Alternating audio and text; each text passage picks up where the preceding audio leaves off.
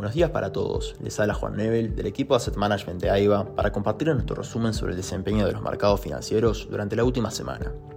Los mercados financieros globales terminaron la semana con resultados mixtos en las diferentes regiones. Se vieron crecimientos en los índices estadounidenses, mientras que Europa, Asia y mercados emergentes se mantuvieron estables o con retrocesos en la semana pasada. En este sentido, los principales índices en Estados Unidos finalizaron con el S&P 500 y el Dow Jones ganando un 0,9% y el Nasdaq 1,3% en positivo. En cuanto a Europa, el Eurostock 600 finalizó sin variaciones relevantes y por el lado de Asia, el Nikkei 225 perdió 0,4%, mientras que la bolsa de Shanghái estuvo 0,4% en positivo. La semana pasada se presentaron los permisos de construcción y las ventas de viviendas nuevas de Estados Unidos. Ambas estuvieron por encima de las expectativas y las ventas de viviendas nuevas fueron las más altas desde septiembre. Además, se conocieron los datos del índice de confianza del consumidor de The Conference Board, los cuales estuvieron muy por debajo de lo estimado, registrando el dato más bajo desde septiembre del año pasado, el peor momento de los mercados en 2022.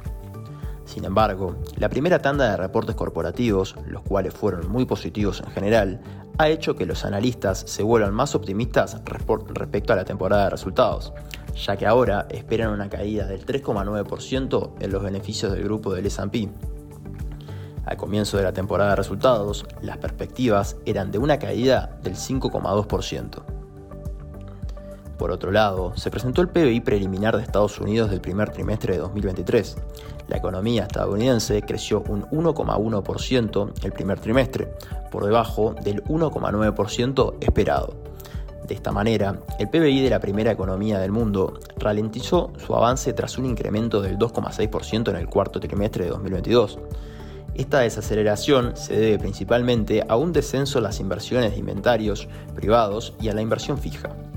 En cuanto a las nuevas peticiones de subsidio por desempleo en Estados Unidos, para la semana terminada el 21 de abril se ubicaron en 230.000 frente a las 248.000 esperadas y las 246.000 de la semana anterior, una leve baja frente a las consistentes subas de los anteriores anuncios semanales.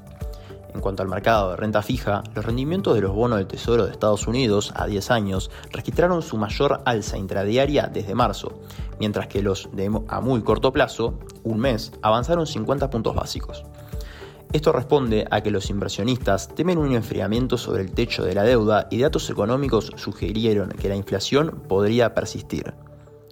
Por el lado de los commodities, el oro presentó una caída ayer ante expectativas de alzas de tasas y mientras el dólar avanzaba en la jornada.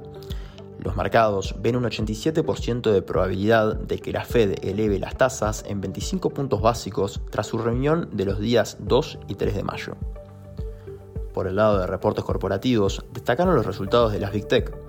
Los gigantes tecnológicos Microsoft y Alphabet, sociedad matriz de Google, presentaron unos sólidos resultados del primer trimestre, que subrayaron la resistencia de los negocios principales de ambas empresas.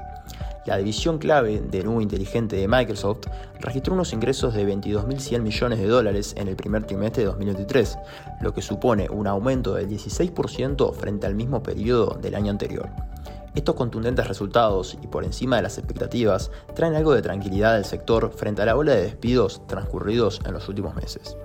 Amazon también dio sorpresas. Se informó un repunte en las acciones luego del cierre tras superar las previsiones del primer trimestre del año.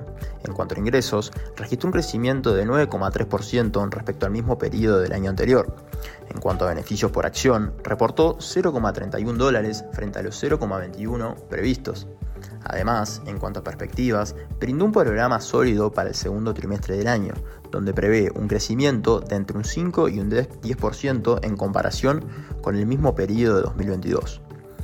Otro de los destacados fue Mastercard, que también superó las estimaciones de utilidades trimestrales, mientras se ve cómo los consumidores siguen gastando. En términos ajustados, la compañía ganó 2,8 dólares en el trimestre, superando las estimaciones de 2,72 dólares por acción, Estamos entrando en otra semana crucial para los mercados, donde se destaca en Estados Unidos la encuesta Scholz de ofertas de empleo, el PMI de servicios, el PMI no manufacturero del ISM, las nuevas peticiones de subsidio por desempleo, la tasa de desempleo de abril y la decisión de tipos de interés de la Reserva Federal. Por el lado de Europa, el PMI manufacturero de Alemania y el Reino Unido, la inflación preliminar de la zona euro y la decisión de tipos de interés del Banco Central Europeo.